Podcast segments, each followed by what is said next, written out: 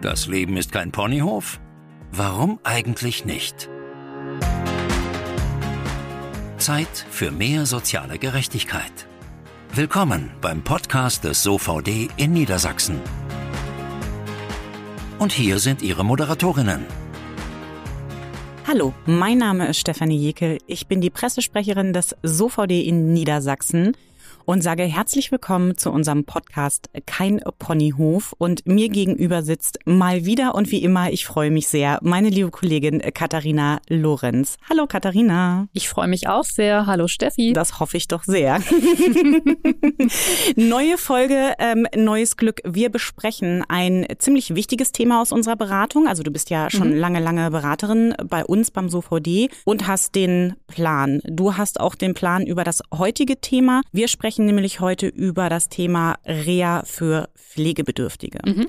Das klingt erstmal so ein bisschen so, naja, muss man nö, sicher nicht so mit beschäftigen. Und ich habe erst so gedacht, naja, Reha ist ja auch eher so, ich kenne das so, hatte man einen Unfall, weiß ich nicht, äh, mhm. oder eine Bandscheiben-OP oder irgendwie sowas und danach muss ich ähm, in die Reha. Das mhm. ist ja auch häufig irgendwie ja, so. Das gibt's auch. Aber darüber sprechen wir heute nicht. Das kommt irgendwann anders mal. Schon mhm. mal so als Teaser, weil auch wichtig, wichtig. Genau. Wir sprechen heute über Reha-Maßnahmen für Pflegebedürftige. Das ist aber nicht nur wichtig für diejenigen, die selbstpflegebedürftig sind, sondern ich glaube, wir haben auch ganz viele Tipps und Tricks auf Lager für pflegende Angehörige, für die ähm, Kinder, für die Enkelkinder, wie auch immer, damit man weiß, worauf man achten muss und was wichtig sein könnte, würde ich einfach mal sagen, weil da gibt es schon so einiges zu beachten. Mhm. Ähm, wir machen das heute aber natürlich nicht alleine, sondern haben wie immer zum Ende des Podcasts hin einen ganz tollen Gast, die so ein bisschen aus der Praxis berichten wird, dazu aber dann später mehr. Genau.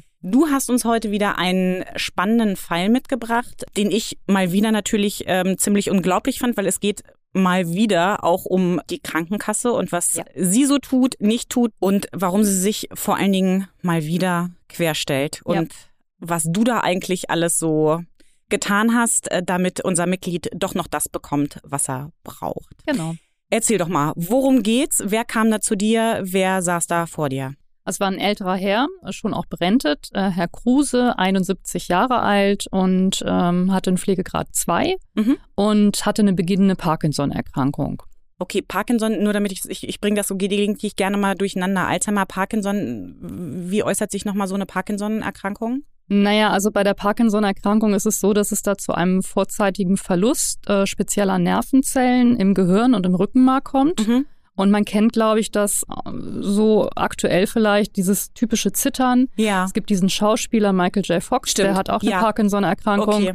Und das ist im Grunde ein schleichender Prozess und der wird ja einfach auch natürlich äh, schlimmer. Also das heißt, es äh, kommt dann zu Einschränkungen in der Beweglichkeit, äh, mhm. äh, dieses typische Zittern, wie gesagt, und kann dann irgendwann dazu führen, dass äh, tatsächlich gar keine Bewegungsfähigkeit mehr vorhanden ist. Okay, also das ist nicht heilbar, sondern mhm. das ist ein Prozess, der sich stetig verschlimmert, was halt auch eben dazu geführt hat, dass Herr Kruse natürlich auch immer, immer mehr pro gesundheitliche Probleme bekommen hat, nehme ich mal an. Ne? Genau, also er hatte zu dem Zeitpunkt so eine verlangsamte Beweglichkeit und so ein leichtes Zittern. Mhm. Und sein Hausarzt äh, war dann auch der Auffassung, dass es vielleicht doch ganz gut wäre, wenn er mal eine stationäre Reha-Maßnahme beantragt und durchführt.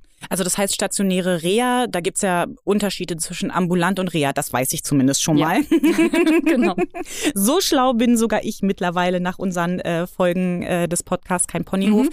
Also das heißt ambulant, ich kann das am Wohnort machen, genau. stationär genau. heißt, ich äh, gehe tatsächlich in eine Klinik, in eine Einrichtung. Genau, ich gehe in eine spezielle Reha-Klinik mhm. und äh, bin dann für drei oder vier Wochen und manchmal auch länger dort untergebracht und kann dann dort aus der Reha-Klinik heraus ähm, diese Maßnahmen im Grunde durchführen, die okay. dort angeboten werden. Mhm. Ja. Und der Hausarzt von Herrn Kruse hat gesagt, das sollte er tun. Genau. Weil? Naja, einfach aufgrund der Tatsache, dass ähm, er gesagt hat, man könnte durch so eine stationäre Reha-Maßnahme einfach auch ähm, die gesundheitlichen Einschränkungen, die Herr Kruse hat, so ein bisschen versuchen zu, zu, vielleicht nicht zu verbessern, aber zumindest zu verstetigen. Das heißt, dass es also nicht zu einer Verschlechterung kommt. Also das heißt, den Status quo halten einfach. Genau, ja. genau. Und dass er also auch unter Umständen nicht noch pflegebedürftiger wird, als er zu diesem Zeitpunkt schon war. Okay, das ist ja auch wichtig, ne? Also das ist vielleicht auch nochmal wichtig, genau. irgendwie zu sagen, eine Reha muss nicht zwangsläufig dazu da sein, dass jemand wieder topfit wird, mhm. sondern eine Reha kann auch dazu dienen, einfach den Status quo, den gesundheitlichen zu erhalten, damit es nicht einfach noch schlimmer wird. Genau, damit es nicht zu einer Verschlimmerung kommt. Ja, mhm. das wusste ich zum Beispiel gar nicht. Ich habe mhm. immer gedacht, eine Reha muss dazu da sein, damit jemand wieder richtig gesund Nein. wird und dass es äh, jemandem wieder gut geht. Nein. Aber das ist gar nicht so, ne? Nein. Ja, mhm. okay. Das heißt, der Hausarzt hat gesagt, Herr Kruse möge eine Reha machen. Mhm. Herr Kruse wollte das auch gerne. Ja. Na? Hat gesagt, er glaubt auch selber, also wie gesagt, ähm, dass das äh, dazu führen könnte, dass er halt sich einfach wieder ein bisschen besser fühlt oder damit er im Grunde halt einfach da auch ein bisschen, bisschen für sich selber, auch für seinen Gesundheitszustand da auch ähm, eine Besserung äh, sieht und ja. einfach auch um mit seiner Erkrankung auch ein bisschen besser zurechtzukommen. Das ist ja bei so einer Parkinson-Erkrankung auch nicht unwichtig, Ähnlich auch wie bei einer Demenzerkrankung. Das ist ja auch ähm, eine Erkrankung, mit der man erstmal auch so im Grunde umgehen lernen muss. Also sowohl im Alltag als auch psychisch, nehme ich mal an. Ne? Ja. ja. ja. Und das sind auch Angebote, die ja, da, also diese Unterstützung kriegt man dann auch bei einer stationären genau, Reha, ne? Genau. Also da wird dann dann, ne, also neben den ganzen therapeutischen Maßnahmen wahrscheinlich, mhm. ne, ja. Gibt es auch begleitende Maßnahmen und ja. man kommt ja vielleicht auch mit Gleichgesinnten irgendwie in Kontakt, also so, dass man halt auch merkt, man ist vielleicht nicht alleine mit der Erkrankung. Gerade bei Parkinson gibt es ja auch spezielle Reha-Kliniken, die sich da auch so ein bisschen drauf spezialisiert haben, mhm. äh, wo dann auch vielleicht auch andere Parkinson-Erkrankte dann äh, auch untergebracht sind. Und das ist grundsätzlich erstmal eine ganz gute Sache. Ja, also das äh, dient ja auch dem, dem Wohlbefinden des mhm. Patienten dann. Genau. Ne? genau. Okay, gut. Klingt ja erstmal sehr sinnvoll, was Herr Kruse da ja, möchte. Fand ich auch. Okay, gut. Dann seid ihr ja euch ja schon mal einig ja. gewesen, ne? Das ist ja schon mal viel wert. Okay, wo war denn dann das Problem? Naja, das Problem lag daran, dass die Krankenkasse ähm, die stationäre Reha-Maßnahme für nicht so sinnvoll hielt, so wie wir das im Vorfeld erst gedacht hatten. Das heißt, man lehnte also die Reha-Maßnahme ab mit der Begründung, Herr Kruse sei ja gar nicht reha-fähig, auch gerade aufgrund seiner Pflegebedürftigkeit, die da vorliege. Okay, was heißt reha-fähig? Heißt das, ähm, der ist nicht fit genug, um eine stationäre Reha zu machen? Oder eher, was ich natürlich nicht hoffe, lohnt sich bei dem nicht mehr? Ja, also natürlich muss man reha-fähig sein. Das heißt, man muss natürlich in der Lage sein, auch diese ganzen therapeutischen Maßnahmen, die dort angeboten werden in der Reha-Maßnahme, auch ähm, nicht nur annehmen zu wollen, sondern auch durchführen zu können. Mhm. Ja, na klar. So, das ja. ist klar. Ja. Aber da lag ja hier im Grunde gar kein Hinderungsgrund vor. Also Herr Kruse war auch psychisch ähm, eigentlich da ähm, in, in der Situation, dass er gerne diese Reha-Maßnahme durchführen wollte. Und auch der Hausarzt hatte bestätigt, dass er das aufgrund seiner Einschränkung auch äh, tatsächlich machen könne ja. und die therapeutischen Maßnahmen ohne Einschränkung auch durchführen könne. Also das heißt, natürlich war er irgendwie körperlich eingeschränkt, aber immerhin noch so fit, ja. dass das überhaupt gar kein Problem war, genau. diese stationäre Reha zu machen. Genau, ne? genau. Bevor wir gleich mit Herrn Kruse weitermachen, Katharina, mhm. ähm, hätte ich noch kurz eine Zwischenfrage, weil ich das auch immer durcheinander bringe, wie du aus der leidvollen Erfahrung weißt. Ja. Ähm, vielleicht geht das auch anderen so, deswegen würde ich da gerne nochmal fragen. Du hast jetzt gesagt, ähm, die Krankenkasse hat seine Reha abgelehnt. Mhm. Ich weiß aber auch, dass bei bestimmten Reha-Maßnahmen die Rentenversicherung irgendwie zuständig ist. Mhm. Und ich bringe das immer durcheinander und deswegen ja.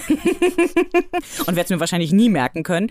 Deswegen äh, sag doch bitte nochmal ganz kurz, wer ist für Kranken, also ne, bei wem ist die Krankenkasse zuständig und bei wem ist die Rentenversicherung zuständig? Mhm. Also grob gesagt, ähm, der Rentenversicherungsträger ist immer zuständig für diejenigen, die noch erwerbstätig sind und die Krankenversicherung dann für den anderen Personenkreis, das heißt also zum Beispiel für Rentner oder für Hausfrauen oder Hausmänner, die keiner Erwerbstätigkeit nachgehen. Okay, das heißt, ne, Herr Kruse war mit 71, der war, mhm. der war Rentner, also ganz klar irgendwie die Krankenkasse. Genau.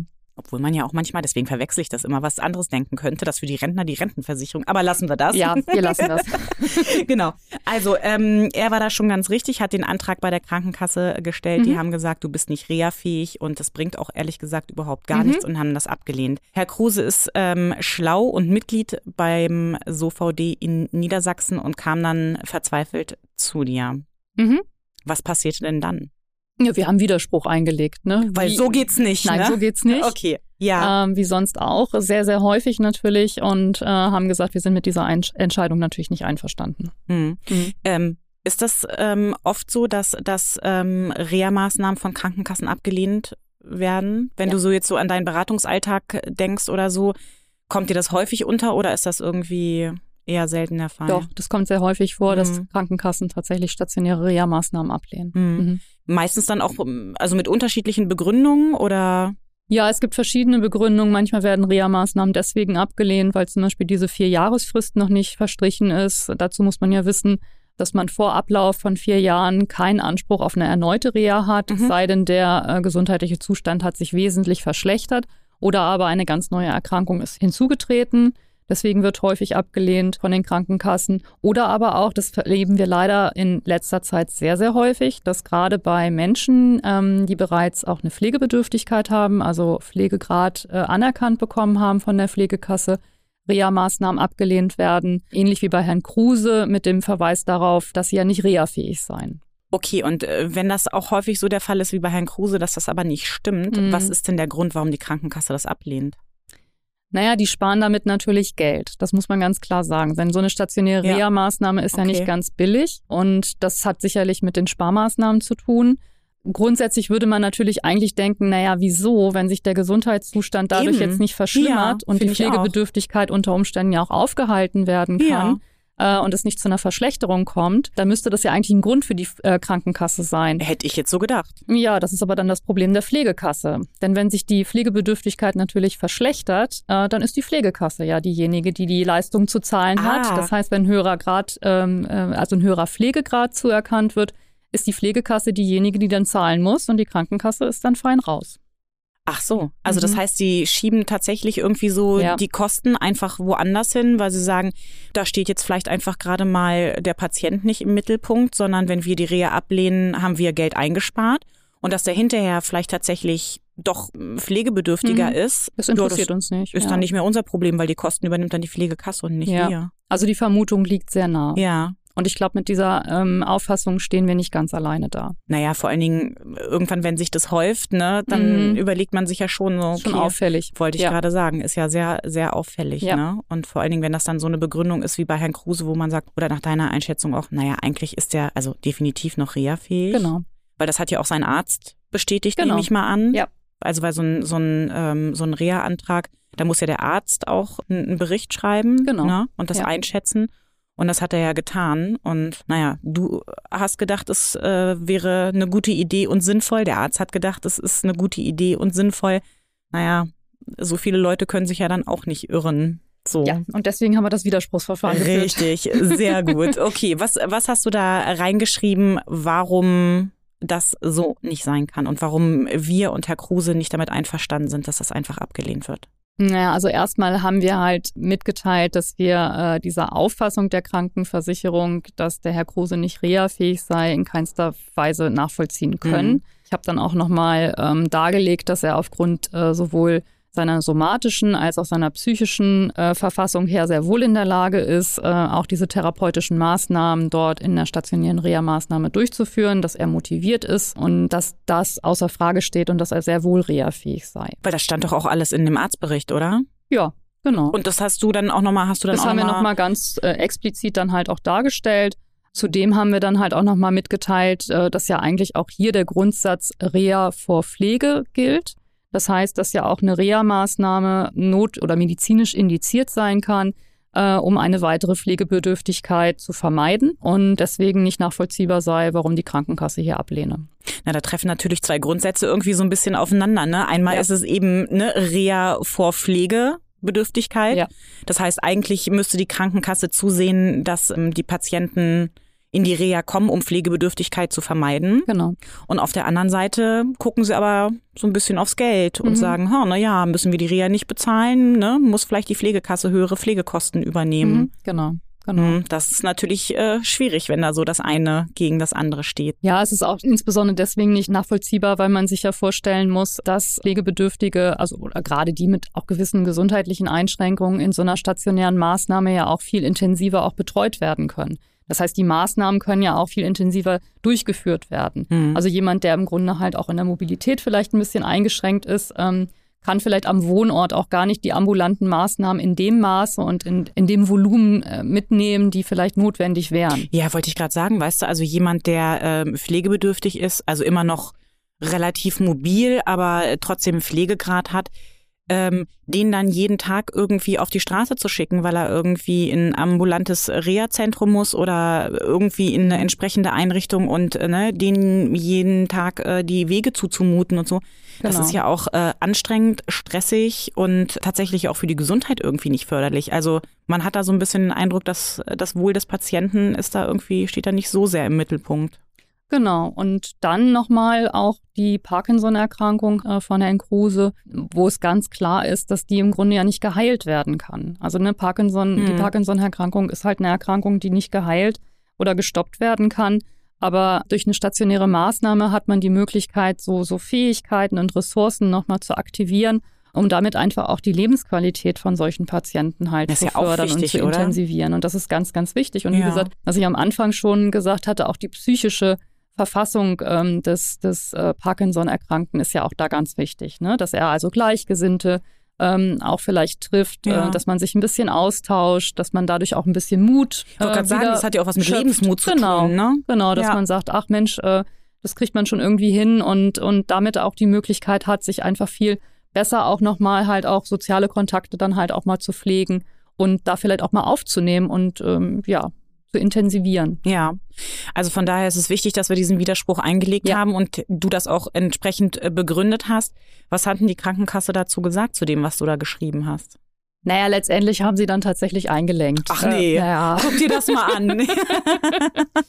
ja, also wir haben in der Widerspruchsbegründung uns natürlich da schon halt auch ähm, äh, sehr viel Mühe nochmal gegeben, haben ja, wie diese immer, ganze an, ne? Situation natürlich auch nochmal dargestellt, haben aber auch nochmal äh, eine zusätzliche ärztliche Bescheinigung eingereicht. Also der Hausarzt war auch nochmal bereit, tatsächlich nochmal so, so drei, vier Sätze zusammenzufassen ähm, und mit dieser Bescheinigung und unserer Begründung dann, die sehr ausführlich war, haben wir dann tatsächlich auch die Reha-Maßnahme durchbekommen. Und das war auch sehr positiv. Also auch Herr Kruse kam dann drei Monate später nach Beendigung der Reha ja. auch nochmal vorbei. Ach nein, das, ja. Ist, ja, das ist ja süß. Ja, ja das ist auch immer ganz schön. Also wenn die Mitglieder dann halt auch nochmal irgendwie rein, reinkommen und sagen, ah, das hat mir echt geholfen und mhm. äh, ich bedanke mich nochmal dafür und ähm, das hat man auch gemerkt. Also es war auch so, dass er wirklich halt nochmal ein bisschen ja, Lebensmut geschöpft hatte und gesagt hatte, also ich kann jetzt einfach auch viel besser mit meiner Erkrankung umgehen und das war eigentlich das schönste Lob in dem Moment und äh, dass sich das also gelohnt hat, da auch diesen, dieses Widerspruchsverfahren zu führen. Ja, mhm. wollte ich gerade sagen, da hat er sich ja genau. bestimmt gefreut und ja. dass er dann auch tatsächlich nochmal vorbeikommt, wenn ja. er die Reha äh, absolviert hat, ist ja tatsächlich irgendwie. Ja.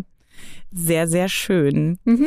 Ja, dieser Fall ist ähm, gut ausgegangen. Wir wissen ja. aus unserer Beratung, dass das echt immer ein ziemlicher Kampf ist. Und die Zahl, die ich ähm, für die heutige Podcast-Folge mitgebracht habe, hat auch genau damit zu tun. Zahl des Schreckens oder der Hoffnung. Das ist unsere Zahl zum heutigen Thema. Ja, Katharina, schon wieder ist die heutige Zahl leider eine Zahl des Schreckens. Du hast mir versprochen. Ich war heiß, ich war heiß. Aber ähm, ich und ich schwöre, bevor wir die zehnte Folge haben, das muss ich mir jetzt aufschreiben. Okay. Aber bevor wir die zehnte Folge haben, ja. bringe ich eine Zahl der Hoffnung mit. Gut. Ich verspreche es dir. Aber das Problem ist, wir haben halt einfach oft Themen, ja. wo, wo halt, weißt du, wo du, weißt du doch selber, ne, irgendwie so, so viel Ungerechtigkeit ja. irgendwie herrscht und wo so viel, äh, so vieles im Argen liegt, da schreien einen die fiesen Zahlen einfach so an. Und äh, die heutige Zahl des Schreckens ist die sechs. Mhm. Ähm, wir hatten vorhin schon ganz kurz äh, das schon, schon angedeutet, aber die sechs bedeutet, dass jeder sechste Antrag auf Reha in Deutschland von Krankenversicherungen oder von der Rentenversicherung abgelehnt wird. Mhm. Und ich finde ehrlich gesagt, das ist ein ganz schöner Brecher, ne? Jeder sechste mhm. Antrag. Doch, das ist ganz schön viel, ja. Kannst du das äh, so aus der Beratung wahrscheinlich auch bestätigen, ne? Also jetzt vielleicht nicht, ob es tatsächlich jeder, ja. jeder Sechste ist, das war ja eine offizielle ähm, Untersuchung. Aber so, ne, wenn du so dein, dein Berateralltag ja. irgendwie anguckst. So gefühlt sicherlich. Also ja. wir kriegen natürlich dann auch häufiger eigentlich eher die abgelehnten Reha-Maßnahmen natürlich auf den Tisch. Ja, weil stimmt, man dann, du, weißt, du weißt gar nicht, ne? Ja, ja, ja klar, die kommen natürlich aber zu uns. Aber ab und zu, also so läuft. gefühlt kann ich mir das schon ganz gut vorstellen, dass das jede äh, sechste Reha tatsächlich ist, die abgelehnt wird. Ja. Mhm.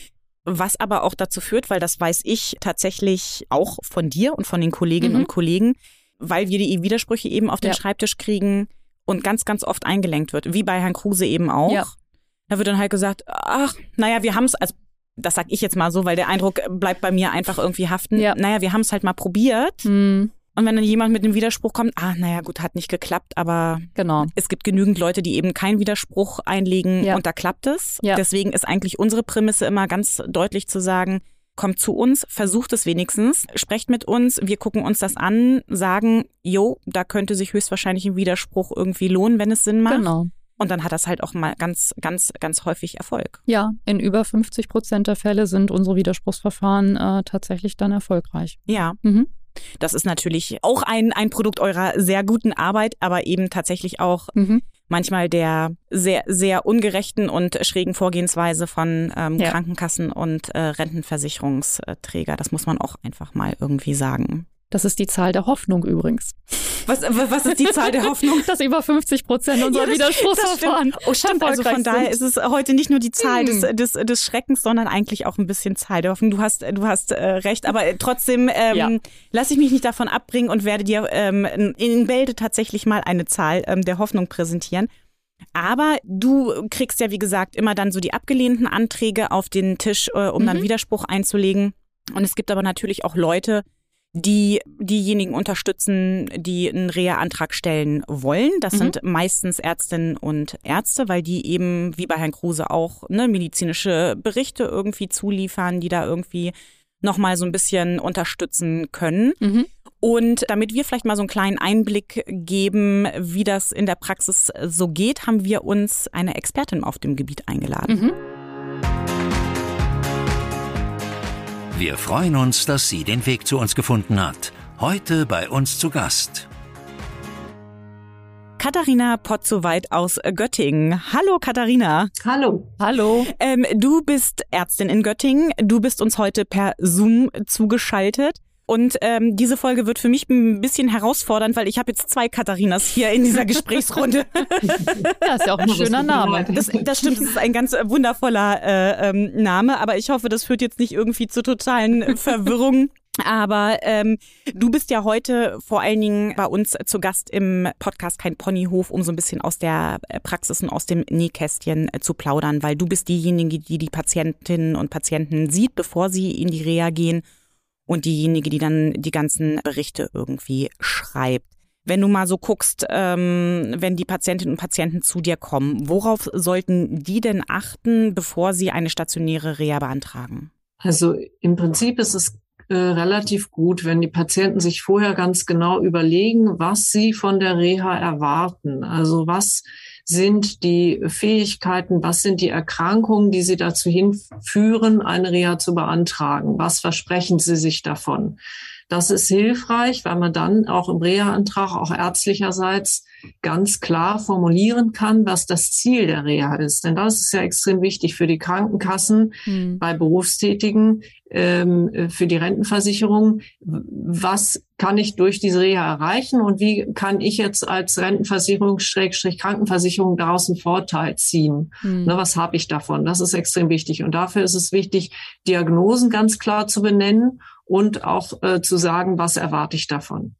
Und das im ja. Vorfeld. Das ist schwierig, das mit dem Arzt auch zu bereden, weil der hat wenig Zeit. Der Arzt hat immer wenig Zeit und deswegen werden vielleicht Reha-Anträge manchmal auch nicht so gut gestellt, wie sie gestellt werden könnten. Also es ist sinnvoll, wenn sich der Patient vorher oder die Patientin vorher sich überlegen, ähm, was genau will ich und was ist mein Problem. Mhm. Das ist Gegebenenfalls auch mit Angehörigen. Das ist ja manchmal für Patienten selbst gar nicht so einfach. Ja, wollte ich gerade sagen. Ich stelle mir mhm. das so ein ganz klein bisschen schwierig vor, oder? Wenn, also wenn ihr dann, wenn ich mir überlegen müsste, so als Laie auch, was ist denn mein Ziel? Naja, also global galaktisch würde ich erstmal sagen, na, ich möchte halt wieder gesund werden, ne? Oder jetzt so als Arbeitnehmerin, ich möchte halt gerne wieder arbeiten können, ne? Reicht das, wenn ich das so schreibe oder so sage? Das ist ja ein bisschen zu allgemein wahrscheinlich, ne? Ja, genau. Das ist äh, tatsächlich recht allgemein, aber es gibt ja zum Beispiel äh, Erkrankungen, die eine Einschränkung der Beweglichkeit beinhalten. Mhm. Und dann kann ich äh, argumentieren, dass ich sage, ich brauche für meine Arbeit eine bestimmte Beweglichkeit muss gegeben sein. Äh, so, und diese okay. Beweglichkeit möchte ich wieder erlangen. Oder mhm. es kann sein, dass man sagt, ich möchte mit meiner Reha-Behandlung zukünftige Krankenhausaufenthalte vermeiden. Mhm. Da sind wir dann äh, wieder bei der Geschichte, dass dann in dem Moment auch die Krankenkasse daran Interesse hat, zu sagen, ja, okay, ja das stimmt, weil sie kann Geld sparen, ne? Mhm. Genau. Krankenhaus ist teurer im Zweifelsfall als eine Reha-Maßnahme. Insofern vielleicht keine schlechte Idee, wenn da seine Gesundheit dort ein bisschen verbessert und dann nicht mehr in ein richtig zur stationären Behandlung in ein Krankenhaus muss. Also das sind so Sachen, die kann man natürlich auch mit dem Arzt besprechen, mhm. aber es ist gut, wenn man sich da vorher drüber im Klaren ist. Mhm. Okay, das heißt, dein heißer Tipp ist, sich schon mal vorab so ein bisschen Gedanken zu machen und schon mal so ein bisschen zu überlegen, wo will ich eigentlich hin und das auch, wenn, wenn möglich, irgendwie mit Freunden oder Angehörigen schon mal durchzusprechen und dann ganz gezielt zum Arzt zu gehen und zu sagen, ich, ich brauche oder ich mhm. hätte gerne irgendwie eine, eine, eine Reha und mein, mein Ziel sollte das sein, könnten wir das irgendwie anschieben. Ja. Ganz genau. Und dann muss man ja als Patient quasi so einen Antrag von seiner Renten- oder Krankenversicherung holen, der muss dann vom Arzt ausgefüllt werden. Und da besteht häufiger mal das Problem, dass das natürlich eine unliebsame Aufgabe ist, auch von Ärzten, mhm. weil in dem Moment, wo sie diesen Antrag ausfüllen, haben sie den Patienten häufig nicht mehr da sitzen. Und dann sind da so Fragen wie, kann der Patient mit öffentlichen Verkehrsmitteln zur Reha reisen? Das weiß man als Arzt in dem Moment tatsächlich auch wenig. Mhm. Also ist es ganz gut, wenn man sich als Patient diesen Reha-Antrag vorher auch genau anschaut gegebenenfalls wieder mit Angehörigen und diese Fragen schon mal vorab klärt. Und ähm, entweder dem Patienten bittet, ob man diesen äh, Reha-Antrag rasch gemeinsam ausfüllen kann. Dann geht es für den Patienten im Allgemeinen, äh, für den Arzt im Allgemeinen auch schneller. Ja. Mhm. Ähm, oder ähm, man äh, macht einfach kleine Bleistiftnotizen und ähm, beantwortet diese Fragen auf einem extra Papier schon mal, dass der Arzt die sozusagen dann nur noch abschreiben muss. Hm. Ah, das ist natürlich ja. auch ein guter Tipp. Das heißt schon mal so, so vorab, vorab ja. äh, äh, Notizen, ne? Ja. ja. ja. Das erleichtert dem Arzt die Aufgabe, äh, die, die Aufgabe und äh, er ist schneller und das Ganze geht schneller vonstatten. Weil ich schätze mal, dass viele ähm, Ärzte auch diese Reha-Anträge ganz gerne erstmal beiseite schieben und sagen, ja, mache ich dann, wenn ich Zeit habe. Und die Zeit ist immer knapp. Und dann ist der Patient nicht da. Also meine Anregung wäre immer, die möglichst im Vorfeld schon sich anzugucken und äh, bestimmte Fragen vielleicht schon, vorher schon entweder mit dem Arzt direkt zu klären oder äh, mit, mit einem Zettel auf ähm, äh, aufschreiben, äh, so Sachen wie, ich kann da hinfahren oder ähm, hinfahren geht nicht oder so. Ja, mhm, okay. Ja, wobei so ein Katharina, ähm, wir ja auch bei Anträgen helfen, oder? Bei Reha-Anträgen? Ja, wir helfen bei Reha-Anträgen. Also es ist eher beim Rentenversicherungsträger der mhm, Fall, weil okay. der ja zusätzlich nochmal im Grunde halt auch ein Antrag ausgefüllt werden muss, den äh, der Arbeitnehmer dann natürlich auch nur beantworten kann. Da geht es so ein bisschen um die Arbeitsplatzsituation natürlich. Aber diesen medizinischen Befundbericht können wir natürlich auch nicht ausfüllen. Nee, das ist ne? klar. Das, das, muss, das muss der Sache Arzt des machen. Arztes. Ne? Ja. Ne? Und ähm, genau, genau. Okay, aber das ist ja schon mal ein guter Tipp. Und ähm, auch wenn das natürlich immer nicht, nicht so schön ist, ne, dass, dass Ärzte manchmal tatsächlich, dass denen einfach äh, wenig, wenig Zeit bleibt mhm. für die mhm. Patientinnen und Patienten, ist es aber schon mal ein guter Tipp und ein ja. guter Hinweis, das vielleicht so im Hinterkopf zu haben, auch wenn es darum geht, dass man ja auch möchte, dass sein Antrag ähm, mhm. erfolgreich irgendwie beschieden wird. So das eine oder andere, was du gerade gesagt hast, Katharina, irgendwie auch ähm, da zu beachten. Du, Katharina, gibt es denn äh, Situationen, ähm, bei denen du aus ärztlicher Sicht jetzt sagst, da ist vielleicht eine stationäre Reha-Maßnahme gar nicht so zielführend? Also da gäbe es vielleicht auch alternative Behandlungsmethoden, die, die viel eher angezeigt wären? Ja, absolut. Das muss man vorher mit dem Patienten gut besprechen. Nicht alle Patienten sind ja in der Lage, ähm, auch eine ganze Zeit lang von zu Hause weg zu sein. Das ist für manche eher kontraproduktiv, auch psychisch gesehen eher kontraproduktiv. Mhm. Ähm, es gibt auch manche Krankheitsbilder, in denen es extrem Sinn macht, im häuslichen Bereich physiotherapeutische oder ergotherapeutische Sachen zu machen, die ähm, sozusagen dann die, die Lebensfähigkeit der Patienten zu Hause unterstützt. Also ich denke mhm. da vor allem an Ergotherapien. Ähm, das macht Sinn, das im häuslichen Umfeld zu machen. Das muss man genau besprechen. Ja. Als Patient muss man diese Möglichkeit natürlich auch ein bisschen kennen, mhm. oder zumindest ist es von Vorteil, wenn man sie kennt. Ähm, das kann man mit der Krankenkasse vorher auch besprechen. Was gibt es für mich für Möglichkeiten und was gibt es vielleicht auch für Möglichkeiten für eine ambulante Reha? Diese ähm, ist ja nicht in allen ähm, in allen Städten verfügbar für für alle äh, Diagnosen. Ja, das, das, kann man ja. mal bei der Krankenkasse erfragen. Mhm. Ja, aber das stimmt schon. Das habe ich auch schon mal erlebt in der in der Beratung da haben wir dann halt eine, eine stationäre psychosomatische ähm, Reha-Maßnahme wurde dann auch gewährt. Und die Patientin hat dann gesagt, nee, ich kann mir das gar nicht vorstellen, jetzt für drei Wochen im Grunde halt äh, von zu Hause, von weg, zu Hause ne? wegzugehen. Äh, da kriege ich Angstzustände, wenn ich darüber nachdenke. Und da habe ich dann auch gedacht, das hätte man vielleicht vorher tatsächlich auch mit der behandelnden Psychotherapeutin vielleicht mal durchsprechen sollen, äh, dass eine stationäre Reha-Maßnahme natürlich bedeutet, ich muss natürlich auch woanders hin. Also, Ach so, weil sie dachte, stationär heißt, also sie wusste das gar nicht, dass das, sie nee, ähm, also Tag und Nacht dann woanders ist. Die haben das ist. scheinbar irgendwie vorher gar nicht so richtig durchgesprochen oh, so. und dann meinte ich, nee, nee, das ist keine ambulante, sondern das heißt, sie müssen dann tatsächlich da irgendwie weit weg von ihrem Wohnort und das war für sie dann gar nicht vorstellbar. Ja, das ist ja tatsächlich ja. auch äh, schwierig, gerade glaube ich bei psychischen Erkrankungen dann höchstwahrscheinlich ja, auch. Ne? Wahrscheinlich, ne? ja. Aber eben ne, möglicherweise auch tatsächlich bei bei ergotherapeutischen, ähm, also weil das kann ich mir natürlich schon vorstellen, ne? wenn es irgendwie den Alltag zu Hause erleichtern soll, ist mhm. es natürlich auch manchmal sinnvoller, das tatsächlich dann auch zu Hause irgendwie durchzuführen. Ne? Ja. Also das heißt, äh, Katharina, dein Tipp wäre dann vorab mit Krankenkasse und Arzt das nochmal irgendwie kurz zu besprechen, was für eine Reha-Maßnahme, welche Art der Reha kommt da überhaupt für mich in Frage und was ist das äh, geeignete für mich und ähm, was genau. möchte ich eigentlich überhaupt gar nicht oder was kann ich mir überhaupt nicht vorstellen. Ne? Ja, ja. Ganz genau, ganz genau. Da zählt ja dann auch, oder für viele Patienten ist dann eben ja auch wichtig, dass sie ähm, genau wissen, worauf sie sich einlassen nicht? und sich vorstellen können, ob, ob das so gehen kann oder nicht. Mhm. Das ist ähm, eine, eine Sache, die man besser im Vorfeld klärt, als dass man hinterher eine Reha bekommt und der Patient leidet dort ja. und ist gar nicht, profitiert letztendlich gar nicht von der Reha. Mhm. Ja, aber frage ich mal ganz doof, was mache ich denn, wenn ich eine stationäre Reha beantrage, sie genehmigt bekomme und sie aber gar nicht machen möchte, weil mir vorher gar nicht klar war, dass das irgendwie stationär ist und ich muss weg? Kann ich das umwandeln? Naja, bei der Krankenkasse ist es grundsätzlich kein Problem. Ähm, okay. Bei den Rentenversicherungsträgern gibt es da natürlich manchmal Probleme, weil gerade ähm, wenn jetzt zum Beispiel halt ein Antrag gestellt wurde auf eine Erwerbsminderungsrente und der Rentenversicherungsträger sagt, wir möchten aber im Vorfeld ganz gerne erstmal eine Reha-Maßnahme durchführen, dann könnte es unter Umständen Probleme geben. Und da sollte man sich auf jeden Fall auch an uns wenden, mhm. damit wir das vorher erstmal abchecken, ähm, was macht jetzt Sinn, wie gehen wir da jetzt am besten gegen vor. Ähm, aber jetzt zum Beispiel bei Herrn Kruse, wenn das jetzt so gewesen wäre, er hätte jetzt irgendwie eine Reha beantragt und hätte die gar nicht so gewollt, eine stationäre, dann wäre das hier jetzt grundsätzlich kein Problem okay. mit der Krankenkasse ja. gewesen. Na gut, da war das Problem ja eher ja. ein anderes. Ne? Genau.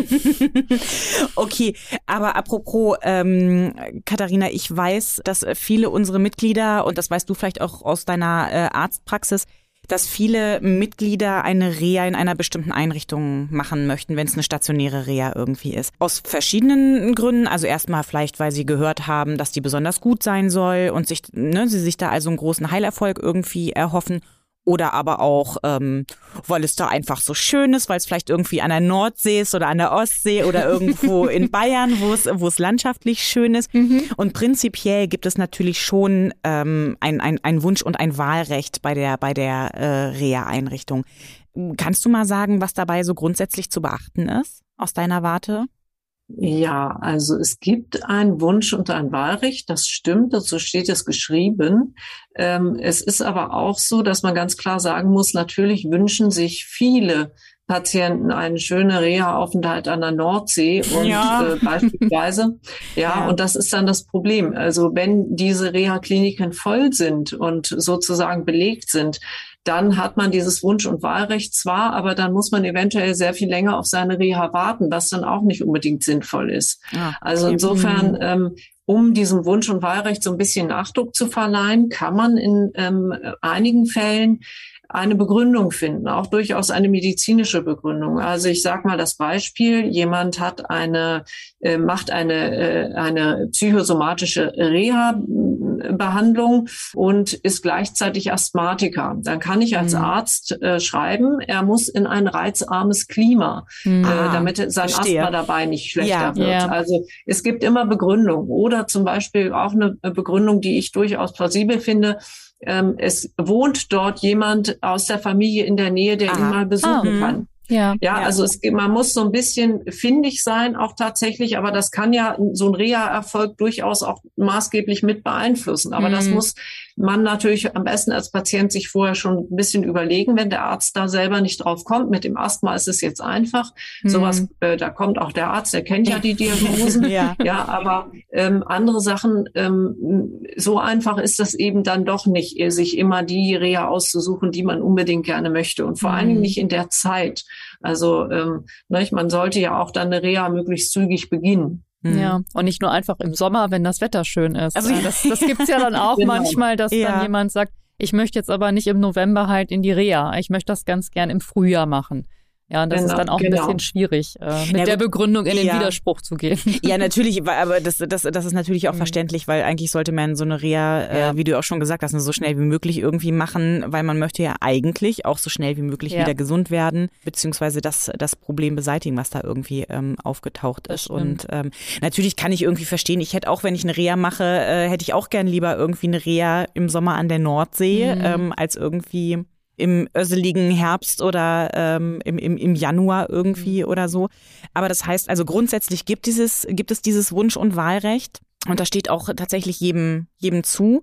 Aber naja, wie du sagst, Katharina, wenn die Klinik voll ist, ist sie irgendwie voll. Mhm. Und ähm, bevor man dann irgendwie drei Monate auf seine Reha wartet, nur um dahin zu kommen, wo man ursprünglich hin wollte, ähm, sollte man sich vielleicht entweder eine andere, also eine andere Klinik suchen oder aber tatsächlich nochmal mit seinem Arzt Rücksprache halten und selber überlegen, ob man nicht vielleicht tatsächlich auch irgendwie eine Begründung findet, warum es da irgendwie unbedingt notwendig ist. Mhm. Genau. Und außerdem ist es ja auch so, dass nun nicht je, jede Reha-Klinik ist wie die andere. Das heißt, ähm, es gibt durchaus äh, Kliniken in nicht so sehr attraktiver Lage, sage ich mal, auf den ersten Blick, die trotzdem sehr, sehr gut sind. Mhm. Und da muss man auch dran denken, dass man sich vielleicht vorher im Internet, wenn man dieses Wunsch- und Wahlrecht in äh, an, Anspruch nehmen möchte, dass man sich genau erkundigt, was, äh, was äh, gibt es da für Bewertungen, wie sind die so, äh, es gibt ja heutzutage da schon auch Möglichkeiten, sich zu erkundigen, ob die das genau so machen, wie ich das auch gerne haben mhm. möchte. Denn ähm, äh, schlechte Reha-Kliniken oder eine schlechte Reha ist natürlich auch, damit gewinnt man auch nichts, auch nicht, wenn sie an der Nordsee ist. Das stimmt. Ja, also das ist ja, glaube ich, sowieso das, was irgendwie im Vordergrund stehen sollte, ne? dass mhm. die Einrichtung gute Arbeit ähm, leistet und man, man da genau. wieder ähm, fit wird und nicht, dass man irgendwie in einer nicht so guten Einrichtung einen netten Urlaub an der Nordsee irgendwie verbringt, ne, was einem ja auch irgendwie nicht weiterhilft, wenn man, wenn man dann tatsächlich irgendwie nicht so richtig fit ist. Ja. Genau. Ja, ich glaube, da hast du uns äh, tatsächlich mhm. ganz, ganz äh, gute Tipps mit auf den Weg gegeben, vor allen Dingen für diejenigen, die sich ähm, mit dem Thema jetzt irgendwie mal so beschäftigen ja. müssen, wo irgendwie die Reha ansteht, dass sie irgendwie wissen, ne, worauf muss ich achten im Vorfeld bei der Beantragung, wie, wie kann ich das mit meinem Arzt regeln, ähm, ja. ne, wie gehe ich damit um, wenn ich irgendwie eine bestimmte Klinik möchte. Das, glaube ich, hilft, hilft äh, ganz, ganz vielen Ratsuchenden auch irgendwie weiter. Deswegen äh, sage ich erstmal äh, zu dir nach Göttingen, Katharina, Vielen, vielen Dank, dass du heute bei uns auf dem Ponyhof warst. Das war uns eine große Freude. Ja. Sehr gerne, sehr gerne. Und ich hoffe, es äh, erleichtert den Zuhörenden, ihren Rehantrag zu stellen. Ich bin mir ganz ja. sicher. Ich bin mir ganz sicher. Das denke ich auch. Ähm, und dir, Katharina, meiner lieben Podcast-Kollegin, ist ja heute ein bisschen schwierig mit den vielen Katharinas, ähm, sage ich auch herzlichen Dank äh, für diese Podcast-Folge zum Thema ähm, Reha und medizinische Reha. Und äh, es hat mir wieder sehr viel Freude gemacht mit dir. Mit dir natürlich auch. Okay, ihr beiden Katharinas. Dann ähm, sage ich herzlichen Dank. Tschüss und bis zum nächsten Mal. Alles klar. Danke. Ciao. Tschüss. Tschüss. Tschüss. Das war er, der Podcast des SOVD Niedersachsen. Vielen Dank für Ihr Interesse. Wir freuen uns über Ihre Kommentare und Bewertungen. Oder schreiben Sie uns gerne eine E-Mail mit Ihren Wünschen und Anregungen. Wir werden uns weiter für mehr soziale Gerechtigkeit einsetzen. Seien Sie dabei.